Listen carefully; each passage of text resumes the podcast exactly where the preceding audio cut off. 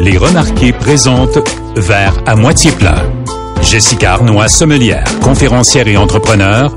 Benoît Chalifou, conférencier international en habileté relationnelle et diversité.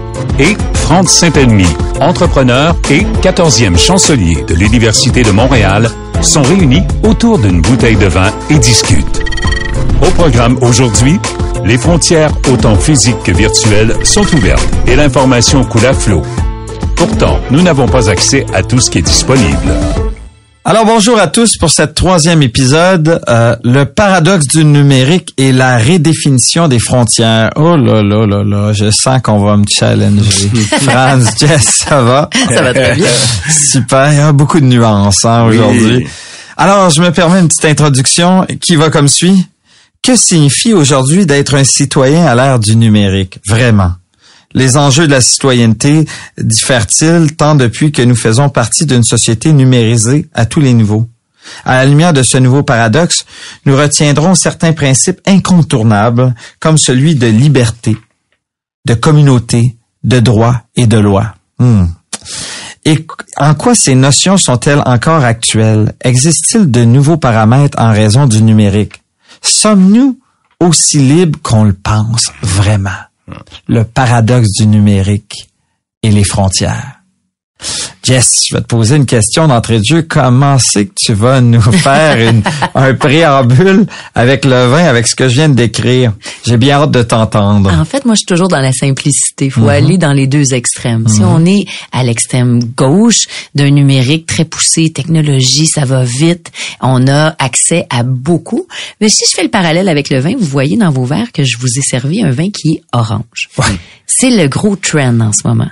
Pourquoi? Parce que c'est in, parce que est-ce que vous en buvez souvent du vin orange? Jamais. C'est la première fois. Bon, mais c'est le plus vieux vin du monde. Wow. Parce qu'en réalité, il n'y a pas de technologie là-dedans. On est dans un vin de nature. Il n'y a pas de, d'al- on n'altère absolument rien. On fait que prendre trois raisins. J'aime prendre trois raisins parce qu'on est trois personnes, mais le Welsch Riesling, le Pinot Gris et le Traminer. On est en Autriche avec le Menklan. Ça s'appelle Contact. Donc, le contact avec la peau. Là, nous, dans un, une ère où on pourrait justement avoir accès à toute la technologie du monde, ce qui est trendy en ce moment, c'est le plus vieux vin blanc du monde en contact avec la peau, tout simplement, qui est bourré de défauts. Et je dis pas ça négativement. Et c'est ce que les gens aiment parce que c'est vivant et vrai. Alors voilà, c'est le paradoxe. Je pense Hmm. Quelle que belle mise en bouche. c'est intéressant de, de voir où ça va nous mener. Il n'y a rien de plus simple. Tu as tout à fait raison. Et ça m'amène à, Ah, ça sent funky, hein? À le goûter. Hmm, particulier. Particulier. Un goût Je dois très avouer particulier. que faut que je l'apprivoise. Exact. Et plus Alors- ça goûte la bête, plus que les gens, c'est ça que les gens aiment. Et, et c'est le monde à l'envers. C'est ça. C'est le monde à l'envers, un peu comme ma première question qui va mettre la table sur le sujet, parce qu'on est vraiment à l'ère du monde à l'envers. On est de moins en moins nomades. Pensez-y un instant, on est de moins en moins nomades. On le voit. non, mais c'est vrai, dans tous les contextes, même, t'as raison, euh, je veux dire, à- si on recule des, des centaines d'années derrière, on était probablement plus en forme qu'on l'est qu'on l'est qu'on l'est aujourd'hui. Euh, on, on, on, on se promenait davantage en fait. On était moins euh, ancré à nos endroits où on vit. Aujourd'hui, euh, des gens bougent très peu euh, dans la majorité des cas. Donc, comment ça s'explique ça là, là? Donc, je sais pas qui veut prendre la balle au, au bon. Ah, c'est très simple. On est toujours, on est beaucoup dans notre cerveau. Hmm. On utilise notre cerveau au max, mais je sais pas si on l'utilise à bon escient. Ça, je suis convaincu que pas tout le temps. Non. Mais, mais, écoute, c'est, le point que tu amènes, il est super intéressant parce que quand on regarde, sais, en termes de facilité Ouais. de déplacement, ça a jamais été plus facile. C'est quoi la moyenne de- de- des ménages c'est Combien d'autos par euh, par euh, par capita en Amérique du Nord? Ça doit être plus que deux voitures. Euh, je, je suis convaincu que c'est même euh, un point quelque chose par personne. Ah, c'est, incroyable. Donc, donc euh, le nombre de véhicules en circulation n'a jamais été aussi grand. Euh, donc, véhicules tout confondus. On parle pas juste des autos. Là. On parle de bateaux, on parle de... Moto. de- oui, ah oui, avions et tout. Donc, et ça ne va qu'en grandissant. Et euh, pourtant, euh, les frontières deviennent de plus en plus euh, Étanche. étanches. Ouais. Euh, ça devient de plus en plus régionalisé, donc une région. Donc on regarde l'Union européenne, euh, l'ALENA, Ouais. euh, maintenant l'Afrique. euh, Luméo, Lumois. Oh, c'est ça. Donc, ouais. donc de, de plus en plus de, de frontières. Mais aussi, il y a les frontières numériques. Ouais. Donc, tu sais, ton Netflix ici au Québec est différent de ton Netflix au Vermont, qui est là juste à le côté. contenu est différent. Complètement, complètement différent. Quand tu voyages d'ailleurs, tu peux le voir. Ouais. Et euh, do- donc, c'est on te on te limite par rapport à ton adresse IP.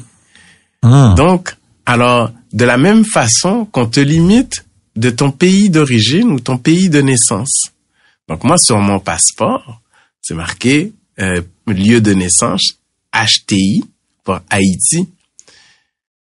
Pourquoi c'est important qu'ils sachent que d'où je, je suis né? Ce qui est important, c'est que je suis citoyen canadien, j'ai un passeport Mhm. canadien. Mais partout dans le monde, parce que je voyage, l'identité qu'ils veulent savoir, c'est de quel pays que je suis né. Hum. Donc, c'est une autre façon de euh, filtrer ou de limiter le déplacement ou de contrôler le déplacement. Donc, De certaines populations. De certaines populations. absolument. Euh, Est-ce que Jess, t'es dans la même euh, donc on est de moins en moins nomades, euh, même si c'est un paradoxe assez fascinant. On peut, tu peux vendre tes, tes, tes bouteilles de vin au Danemark, je sais que tu y étais dernièrement, ou n'importe n'importe n'importe où, mais on se promène de moins en moins.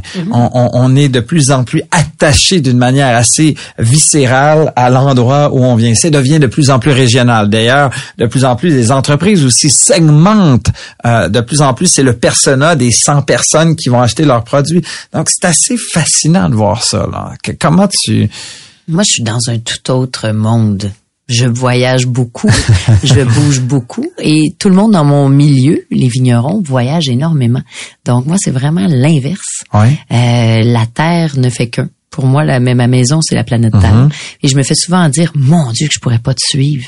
Tu bouges tellement. T'es allé quatre jours euh, au Danemark, exemple.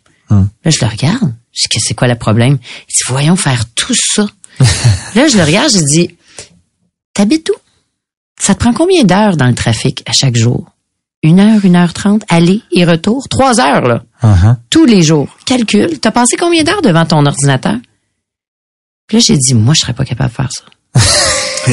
le Donc, paradoxe. pour répondre à ton, à, Ouais. justement, donc oui, on peut rester très confiné parce qu'on reste dans notre corps, c'est notre cerveau, ou on peut tout simplement voir différemment et utiliser les transports euh, autrement. Hum. De, de- c'est tout est une question de mindset dans la vie.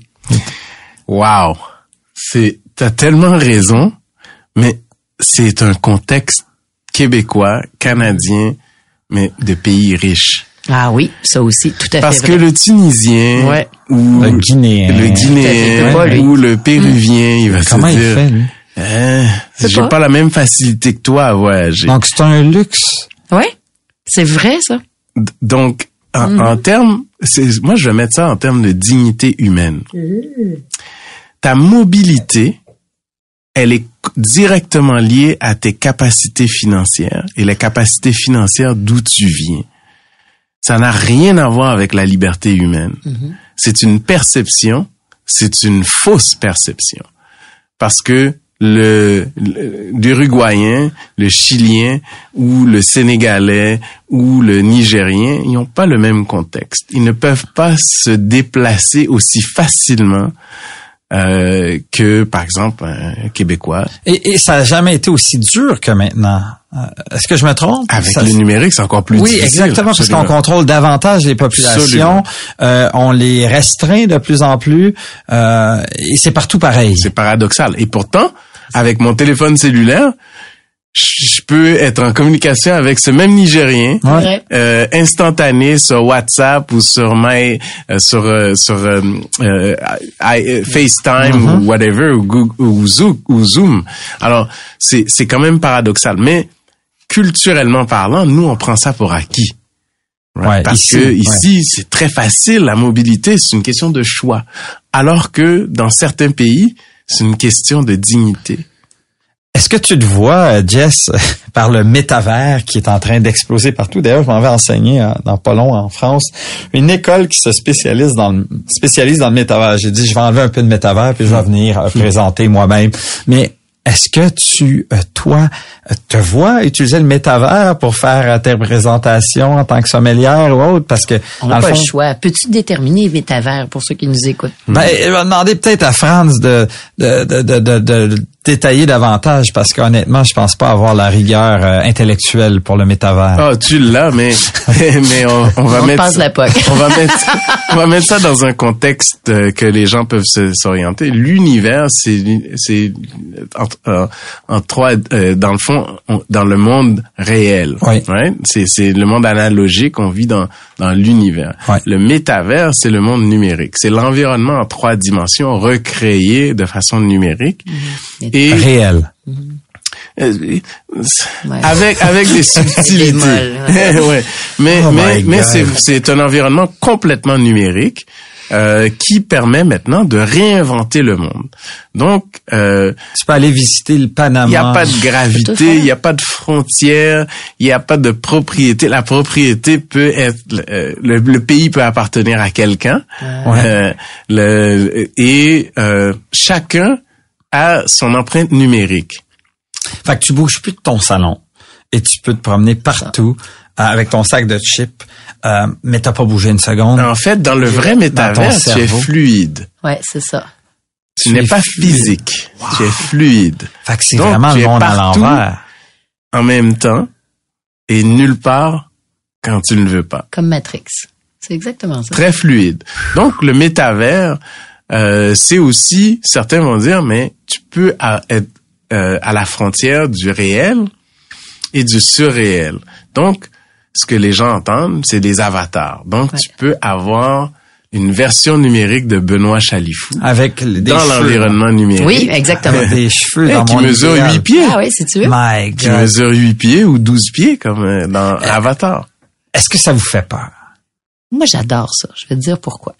Parce que tout à l'heure, ou en fait, on a déjà parlé euh, que l'humain s'adapte. Hein? C'est, on est flexible. Donc, ça donne. Là, on est. Moi, j'ai toujours vu notre corps comme une voiture. Puis on le voit, il y en a qui n'ont pas la bonne âme dans le bon corps, tout simplement. Donc c'est pour ça qu'il faut prendre la grande catégorie d'humains. Euh, et puis, bon, il y en a qui sont plus chanceux que d'autres dans le corps qu'ils Ouais. ont. Et ça, c'est pas un choix. C'est comment tu travailles avec ton corps. Ce que j'adore de l'avatar, c'est que tu choisis ce que tu es. Tu as la flexibilité, la fluidité de rendre en image comment tu te vois ou comment t'aimerais être. Ça donne une puissance immense. Il n'y a pas de jugement. Tout est là, c'est créatif. Et pendant la pandémie, moi, j'ai permis à ma fille d'être très connectée avec le, le, le métavers. Et j'ai trouvé ça fantastique. Elle était dans un concert de Travis Scott.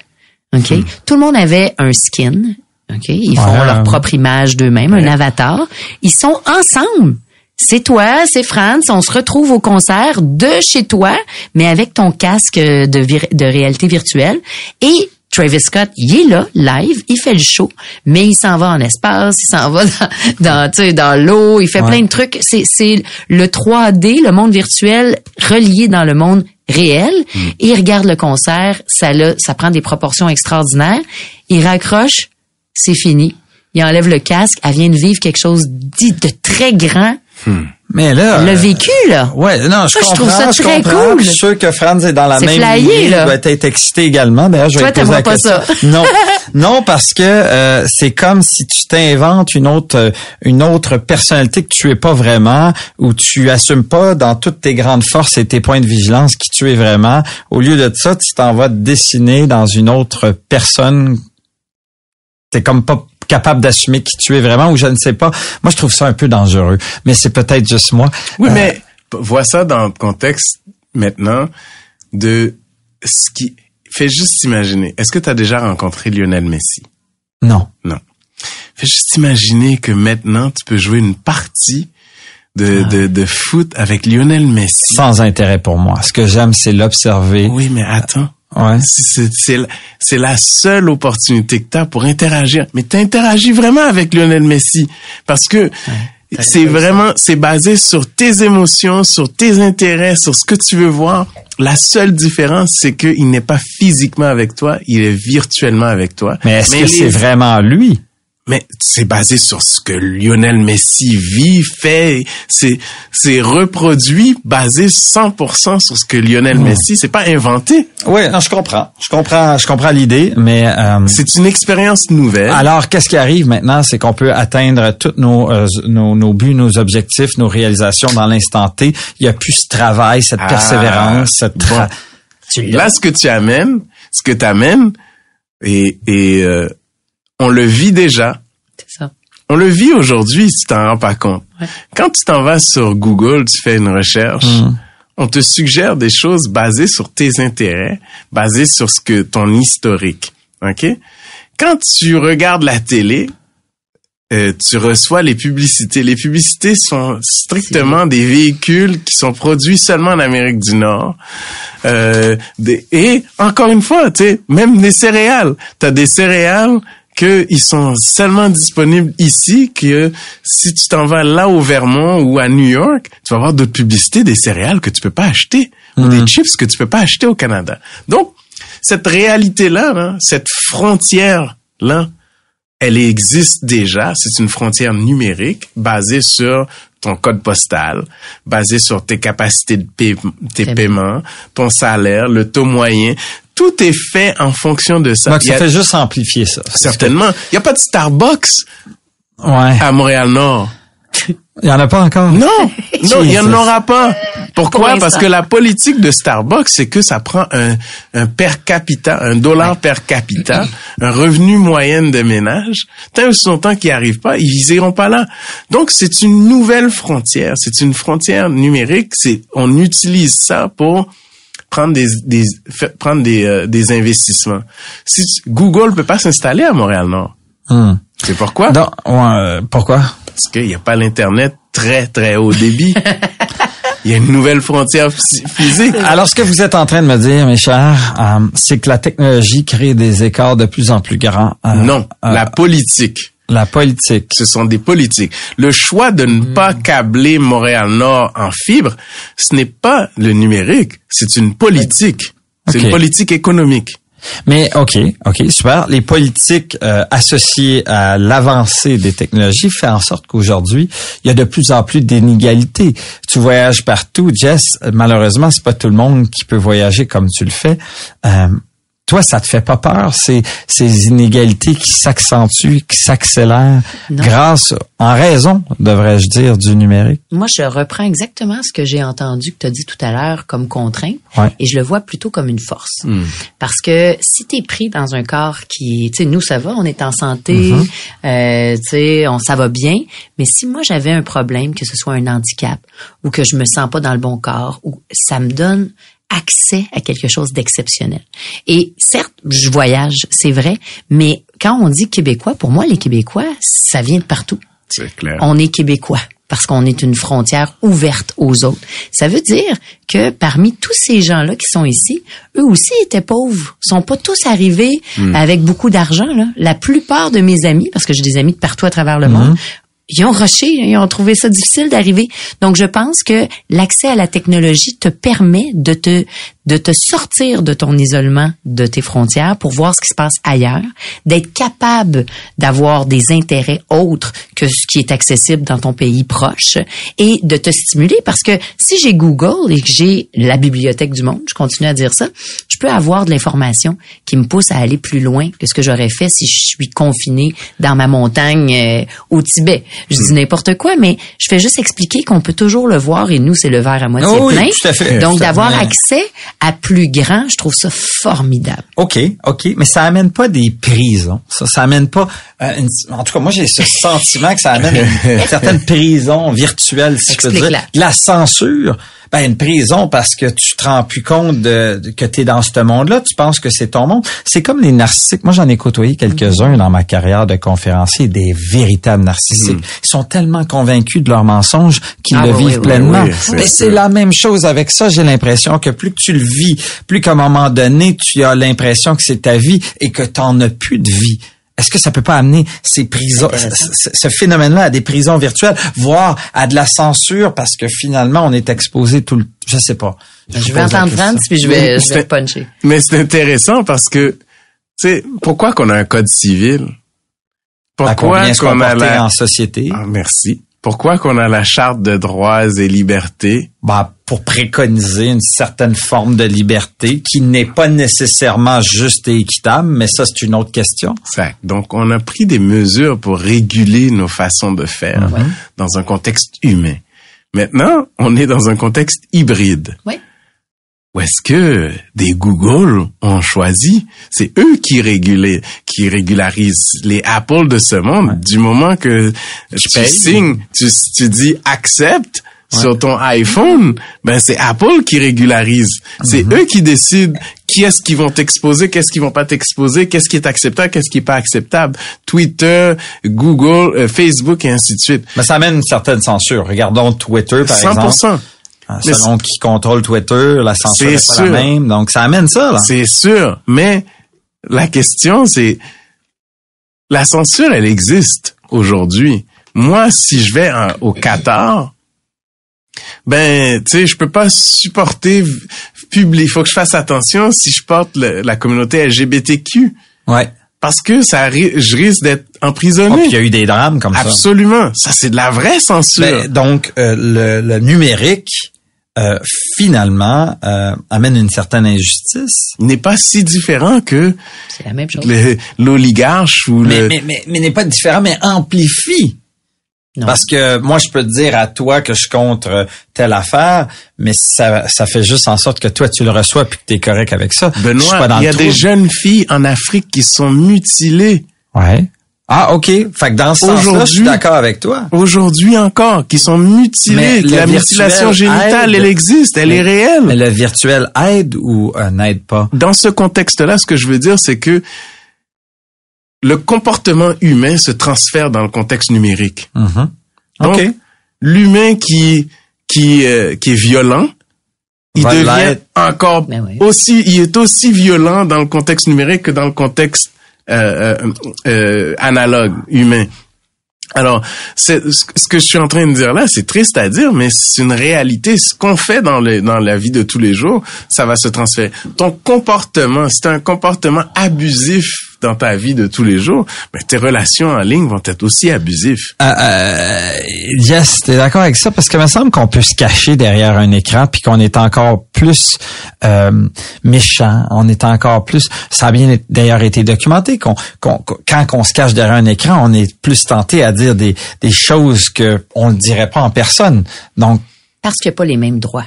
Hum. J'ai été hacké par ce qu'on appelle le hacker des vedettes. C'est son surnom. Là. Ah, le hacker des J'ai pas encore le droit de renommer son nom, mais bon, bref, vous irez googler.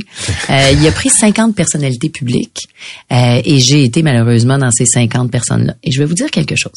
Euh, moi, j'ai été éduquée que j'avais hmm. une caméra dans les poches. Une caméra, ça peut faire quoi? Prendre des photos, t'entendre. Vous avez remarqué, lorsque quelqu'un fait un mauvais coup, il dit, ah, on est allé faire sa recherche Google. Moi, j'arrête pas de me dire, mais c'est impossible. C'est brimer les droits de l'humain. Parce qu'on appelle encore ça les droits de l'homme, mais ça, ça me fatigue. Je suis pas un homme. Moi, je suis une ah, femme, je suis un humain. Fait, que les droits de l'humain, j'ai hâte que ça change. Ça commence par changer ça. Donc, les droits de l'humain, c'est quoi? C'est que maintenant, on est observé de partout. Hmm. Donc, on se pense libre, mais on l'est beaucoup moins. Hmm. On pense, on se pense caché, mais tu ne l'es pas. Hmm. Donc, de comprendre l'outil qu'on a dans les poches. Moi, j'entends ce que tu dis. Tu sais, es un homme très humain, tactile. Mm-hmm. Tu sais, puis de dire de te séparer, que ce soit derrière un écran, est-ce que c'est effrayant? Ma réponse, c'est qu'une personne qui veut le faire va le faire, que ce soit un écran ou non. Il faut s'autoréguler avec des lois qui vont être en fonction de ce nouvel outil-là. Tellement un bon point. Je pense que bien résumé le dernier segment. Euh, merci, mais ça m'amène quand même une, une perspective assez nuancée. On n'a pas cette réglementation. Dans la technologie, ça. va trop vite. C'est ça. Il y a qu'à penser au Bitcoin. Il y a des gens qui ont fait des fortunes, Mhm. qui n'ont pas payé une scène d'impôt parce que le gouvernement, parce que les sociétés n'ont pas suivi le mouvement assez rapidement. Mhm. Euh, il y a trop d'écart entre la réglementation et les technologies qui s'accélèrent. Et ça va pas en, en, en se calmant. Il ne suffit de penser, par exemple, au dédoublement de la connaissance humaine qui, dans les années 1900, prenait 100 ans. Aujourd'hui, ça prend quelques minutes. Oui. C'est effrayant. Mais ça, va, toujours être, il va toujours avoir de la nouveauté et c'est les plus rapides qui vont se l'acquérir. Oui, mais comment on, on amène ça dans un cadre structuré alors que la société n'est pas capable de suivre le tempo? À suivre, il y en a qui suivent. Ben, le gouvernement, c'est eux qui, qui amènent des règlements. Ils sont pas capables de suivre. Ils suivent. Mais- il y en mais a quelques-uns au top qui suivent très vite la gang. C'est vrai ce que tu Ouais. dis, mais, mais c'est une réalité. Tu- tu- regarde dans les pays nordiques. Les pays nordiques, c'est Ouais. intéressant, hein? Regarde la moyenne d'âge des politiciens et politiciennes. Ils sont beaucoup plus jeunes. Ouais, voilà. Ouais. La Et, plus de femmes. plus de femmes, beaucoup plus jeunes, plus embarquées, plus en- engagées. Ici, on est encore en arrière-plan. On réfléchit encore de la même façon qu'on réfléchissait il y a 50 ans, il y a 60 ans, il y a 100 ans. OK? Donc, on, on pense que la façon de nous amener à la prochaine, c'est quelqu'un qui a beaucoup d'expérience, qui a énormément de vécu. En théorie, ça fait du sens. Dans la pratique, tu as des gens qui sont même pas capables d'utiliser Facebook, qui critiquent Facebook, qui, qui sont au pouvoir, puis qui sont euh, qui, qui sont qui sont là pour voter Ouais. des lois. Ça a aucun espèce de gros bon sens. Alors, la vraie réalité, là, c'est qu'en tant que société, qu'on arrête de chialer, puis qu'on se lève, qu'on va voter, puis qu'on mette des jeunes, des gens qui savent, qui comprennent le contexte technologique, qui sont capables aussi de voter des lois en fonction de ça, de Alors, cette Fran, tu nous amènes à la dernière partie parce que, et je vous ai entendu, je pense que ça va être une des épisodes qui va être le plus dur pour moi de digérer parce que c'est dur, euh, ce que vous me dites, mais en même temps, c'est vrai. Euh, faut que je me fasse à l'idée, puis je suis un late adopteur, moi, hein, dans la vie. Dans 25 ans, je risque d'avoir une montre digitale, mais pas avant, sais. J'étais assez lent dans ces choses-là. Vous m'avez fait réfléchir autrement, je vous en remercie. Euh, mais avec tout ce qu'on a parlé aujourd'hui, je voudrais savoir comment faire mieux autrement. Euh, est-ce que ça passe par justement juste aller voter comme tu viens de me le dire et de voter pour des gens qui sont euh, innovants, qui qui sont à, à l'ère du temps? Est-ce que c'est euh, par euh, changer de structure euh, au niveau de la réglementation? C'est quoi vos avis là-dessus? Comment faire mieux autrement alors que les technologies c'est pas demain la veille qui vont ralentir? J'ai le goût de dire de faire confiance. Faire confiance aux experts. Parce que ça va vite. Et là, c'est hors de notre champ d'expertise. Si vous voulez un bon vin, vous allez vous tourner vers qui autour de la table? Jess. C'est ça. Pourquoi? Ben, parce que t'es l'expert. C'est quoi expert pour ça, pour vous? Ben, un nombre d'années euh, et une crédibilité qui vient avec le nombre d'années d'expérience. J'ai aimé ce que tu as dit tout à l'heure. Tu sais, c'est pas l'âge à ce moment-là. À l'époque, on avait besoin de quelqu'un qui avait de l'expérience de vie. D'où avoir des gens en contrôle, leader, en qui on avait confiance parce que ils avaient démontré leur expertise. La technologie, c'est jeune. Ça va vite. C'est une autre Ça forme d'expertise qui nous apporte beaucoup si on est capable de suivre la vague. Donc, je pense que de justement de sortir de notre chaîne de pensée, faire confiance aux experts, expertes, va faire une grande différence. Franz? Oui, ben 100%. Je peux, je peux, je peux ne pas être aussi d'accord. La, la réalité, c'est que on vit dans un contexte où est-ce qu'il y aura plus de technologie et pas moins. C'est ça. Donc, faut s'habituer. Ce qu'il faut pas créer, par contre, c'est ce qu'on a fait dans, l'écono- dans, dans, dans nos vies normales. Le numérique, avant le numérique, tu avais des régions, des régions appauvries, euh, sous-investies en infrastructures, sous-investies en termes de- d'emploi, cré- richesse et ainsi de suite. Donc, on a créé des, une classe de ceux qui ont et une classe de ceux qui en ont pas. Dans le numérique, on a la chance de refaire et de vraiment, en anglais, on dit level the playing field, de, de, de, d'égaliser les chances. De- de donner vraiment l'opportunité à tous ceux et toutes celles qui veulent et qui peuvent. Et aujourd'hui, on n'a pas cette politique-là. On s'en va dans une politique qui ressemble à l'ancienne façon de faire.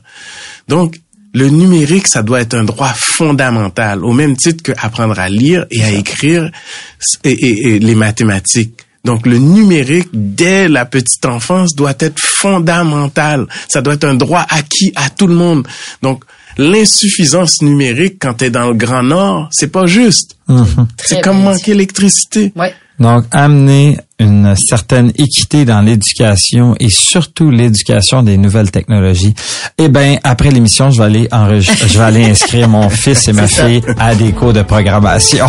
Merci. C'est le futur. Santé. Santé, Santé. c'est génial. Santé. C'était l'émission Vert à moitié plein avec Jessica Arnois, Benoît Chalifou et Franz Saint-Elmy.